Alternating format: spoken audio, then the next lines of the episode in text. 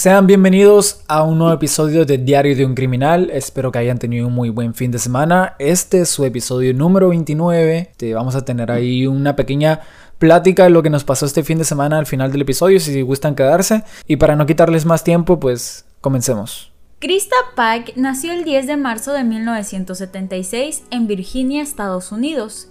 Su niñez no fue como la de la mayoría de los niños. Krista desde muy pequeña aprendió a vivir con penas y disgustos. A pesar de ser una niña muy linda de su rostro, siempre se mostraba triste hacia los demás. Krista nació prematura y de unos padres que ni siquiera le esperaban amorosamente y no vivían juntos, así que en su niñez y adolescencia se convirtió en una chica problema, incorregible que deambulaba de la casa de su padre a la de su madre. En verdad estaba sola en el mundo, porque no solamente el problema era económico, los padres realmente no tenían amor hacia ella. Así estuvo viviendo hasta 1995.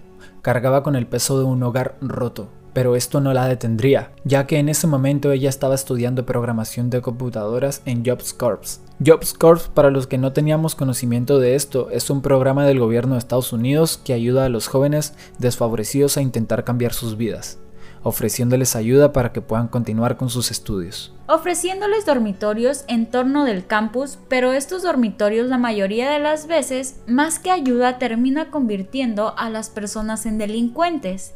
Krista en este paso por el campus conoció el amor. Recordemos que estábamos en 1995. Bueno, Krista era una chica blanca y se enamoró de otro estudiante de nombre Tadaril Chip, un joven negro. Esto ocasionaba que muchas personas empezaran a hablar de ellos, de cómo Krista estaba tan rota como para andar con un negro. Ambos paseaban por el campus y se rumoraba que habían iniciado a incursionar en el ocultismo y la adoración del diablo. Krista siempre fue una joven muy inestable, desde su infancia y obviamente esto no se le quitaría con el tiempo. La relación avanzaba demasiado bien a pesar de ser juzgada por los distintos tonos de piel. Todo empezó a complicarse cuando Krista empezó a creer que había chicas que querían robarle a su novio. Según Krista, una de ellas era Colin, una señorita de 19 años, así que invitó a su amiga Shadol Peterson de 18 años para idear un plan. Krista dejó todo muy en claro. Hay que darle una lección a esa putita. Ambas lograron atraer a Colin a un molino de vapor abandonado que forma parte del campus de la Universidad de Tennessee. El molino está lo suficientemente cerca para caminar, pero en lo profundo del bosque, aislado y lejos de la civilización, era probable que nadie los encontrara o escuchara gritos. En la noche del 12 de enero de 1995, le dijo a Colin que quería fumar marihuana con ella como una ofrenda de paz para arreglar las cosas entre ellas. Aunque a Colin le pareció muy extraña esta nueva bandera de paz que estaba mostrando Krista, terminó accediendo, ya que no quería tener problemas con alguna chica del campus. Aparte de que lo que decía Krista no era cierto, Colin no estaba enamorada y mucho menos quería quitarle el novio, así que fueron a dar un paseo por el bosque. Antes de irse, Krista ya estaba planeando lo que pasaría, así que se guardó en el bolsillo un cortador de cajas y un cuchillo de carnicero pequeño. Krista y Colin no irían solas. También las acompañaría la amiga de Krista, Peterson, y su novio Chip, el grupo de amigos salieron de su dormitorio, firmaron el registro de salida de los dormitorios y se dirigieron al molino, caminando por un sendero oscuro para correr. Una vez que fueron tragados por la oscuridad del bosque y se encontraban completamente aislados, Krista comenzó a acusar a Colin de intentar acostarse con su novio. El momento estaba llegando. La discusión empezó a calentarse cuando Colin insistió en negar lo que Krista decía. La discusión seguía y el hecho que Colin negara lo que Krista supuestamente miraba con sus ojos hacía indignarla aún más. Así que mientras Colin le decía que no le interesaba Chip, Krista se acercó y le pegó un tremendo rodillazo en la cara. Sin bastarle, decidió sacar el cuchillo de carnicero y cortarle el estómago. Al verle indefensa y en el suelo, Chip saltó y le cortó en el pecho. Colin, aunque estaba muy adolorida y colapsando, rogó que se detuvieran, pero sus gritos no eran escuchados, ni por la gente del campus y mucho menos por sus agresores. El bosque estaba siendo testigo de este atroz crimen. Después de esto, Peterson se unió y entre los tres iniciaron a torturar a Colin durante los siguientes 30 y 40 minutos. A pesar de estar muy lastimada, los tres continuaban apuñalándola y cortándola cientos de veces. Pasó el tiempo y ya no estaba siendo divertido cortarla. Necesitaban hacer otra cosa.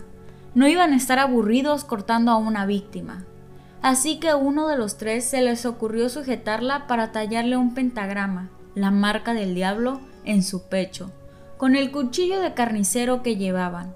Todo esto que les estoy contando, que debió de durar mucho tiempo, Colin lo sufrió estando aún con vida. Al final, Krista al percatarse que Colin continuaba respirando, decidió levantar un trozo de asfalto y golpearle en la cabeza, una y otra vez. Finalmente, después de una hora de tortura, Colin por fin estaba muerta. Krista, al ver la escena, se agachó, sacó un pedazo de su cráneo del enorme agujero abierto en su cabeza y guardó el fragmento empapado en sangre en su bolsillo de su chaqueta. Al regresar, las sospechas nos hicieron esperar. Llegaron a los dormitorios y firmaron. La persona del registro se preguntó el por qué si habían salido los cuatro juntos, solo habían vuelto tres. Solamente se los cuestionó, pero no siguió indagando más. Krista se hundiría sola, ya que su propio ego no se hizo esperar y empezó a contarle a sus amigos que había asesinado a Colin, por zorra, y por si no fuera poco, enseñaba el pedazo de cráneo que había arrancado de la víctima. A una de sus amigas también le relató lo sucedido y señaló a sus zapatos con manchas marrones y diciéndole, No hay barro en mis zapatos, eso es sangre de Colin. Pasaron las horas y parecía que a nadie le importaba dónde se encontraba Colin. La policía llegó al campus, ya que un empleado alertó que creía haber encontrado restos de un animal extraño. Al acercarse al cuerpo pudieron percatarse que lo que decía el empleado era normal. El cuerpo de Colin estaba tan golpeado que ya ni siquiera parecía un ser humano. Se encontró desnuda de la cintura para abajo. Estaba claro para los judiciales, aquí había pasado un crimen.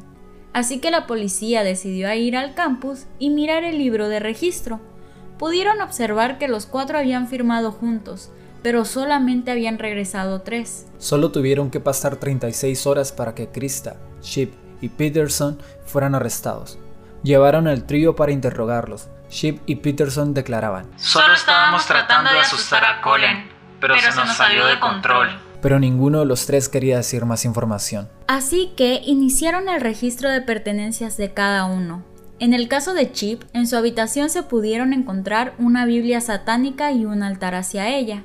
En la habitación de Krista encontraron unos jeans llenos de sangre, pero lo que estaba en la chaqueta de Krista los dejaría aún más helados. En esta chaqueta, Krista conservaba el pedazo de cráneo de Colin como un trofeo. Krista por su lado declaró todo con detalle, nunca negó nada. El 22 de marzo de 1996 iniciarían con el juicio. Aquella chica ruda que asesinó a sangre fría a una chica porque creía que quería bajarle al novio. Quedó en el olvido. Krista lloró durante todo el proceso, pero el jurado no se inmutó. Fue sentenciada y se ganó el récord de ser la chica más joven condenada a muerte en los Estados Unidos de América. Después de escuchar su sentencia, Krista dijo, Es injusto estar condenada a muerte cuando el crimen lo cometí con ayuda de otras dos personas. Krista tenía 18 años y fue sentenciada a muerte por electrocución por el cargo de homicidio y el 6 de junio de 1996 fue condenada a 25 años por conspiración. Por otro lado, Chip recibió una sentencia de cadena perpetua con posibilidad de libertad condicional y por otro lado, Peterson obtuvo libertad condicional después de declararse culpable de ser cómplice después del hecho. La madre de Colin declaró a la prensa. Krista quería un sacrificio humano y mi hija fue la elegida. Creo que deberían sacarle un molde al hueso para dármelo para poder enterrarla. Es importante mencionar que el hueso del cráneo que mostraba como trofeo Krista aún no se lo regresaban a la madre de Colin para que lo incineren y lo agregue a la urna de su hija también declaró, Durante muchos años me han estado mandando por correo diferentes cajas con partes del cuerpo de mi hija. Pero la controversia de este caso no termina ahí. Ya que solo 38 estados en los Estados Unidos tienen la pena de muerte en la actualidad, pero el tema se debate acaloradamente en todo el país. Se dice que a los jueces estadounidenses no les gusta condenar a muerte a las mujeres. Si bien las mujeres representan el 13% de los sospechosos arrestados por asesinato, solo el 2% recibe condenas de muerte y solo el 3% de las mujeres en el corredor de la muerte han sido ejecutadas desde que comenzó la institución. Así que es muy poco probable que Krista se enfrente a un verdugo. Desde 1996 vive en su caja de concreto, una celda de 3 por 3.5 metros, y a pesar de todo lo que lloró en el juicio, en la cárcel su conducta deja mucho que desear. En el 2001, junto a otra reclusa, intentó estrangular a su compañera con una cuerda de zapato. En el 2012, intentó fugarse de la cárcel con la ayuda de dos cómplices, pero no pudo lograrlo. Krista cree que el espíritu de Colin la mantiene detrás de los barrotes, pero ya no es una joven satánica. Actualmente tiene 44 años y continúa esperando su turno para la silla eléctrica, la cual podría no llegar nunca. Quienes conocen a Krista la describen como Ella es una chica con cara de ángel y un corazón de demonio. Bueno amigos, aquí termina el episodio de hoy. Espero que les haya gustado. ¿Qué te pareció el caso de hoy, Ronnie? Eh, bastante like a comparación de otros cuantos, pero, o sea, está feo de todos modos. pero, este, a mí me gustó mucho. Y vamos a continuar con los que le dijimos al inicio. Lo que pasó el viernes fue que nos empezaron a llegar muchos mensajes a nuestra cuenta de Instagram de Diario de un Criminal y algunos otros a los comentarios de YouTube.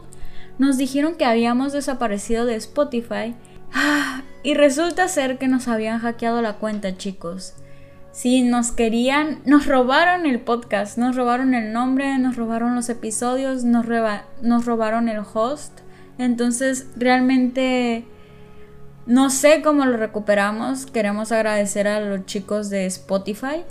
Pero también quiero, este, para no hacer el cuento largo, porque ya lo hablé en Instagram y la verdad es algo muy triste desaparecieron todos nuestros escuchas, entonces quisiera ver si podían verificar si aún nos siguen o si continuó la, la ¿cómo se le puede llamar? La suscripción con nosotros aquí en el podcast. Este, nos cambiamos a Anchor y la buena noticia, chicos, es que si nos quieren donar, ahí pueden hacerlo. El link directo está en nuestro Instagram. Sin más que decir, este, creo que ya sería todo. La verdad, Ron y yo estamos muy tristes. Y discúlpenos porque al inicio de cada episodio va a haber un pequeño speech de 30 segundos, pero es obligatorio en Anchor, así que solo lo adelantan y ya. Entonces sería todo, chicos. Muchas gracias por todo. Bye. Bye.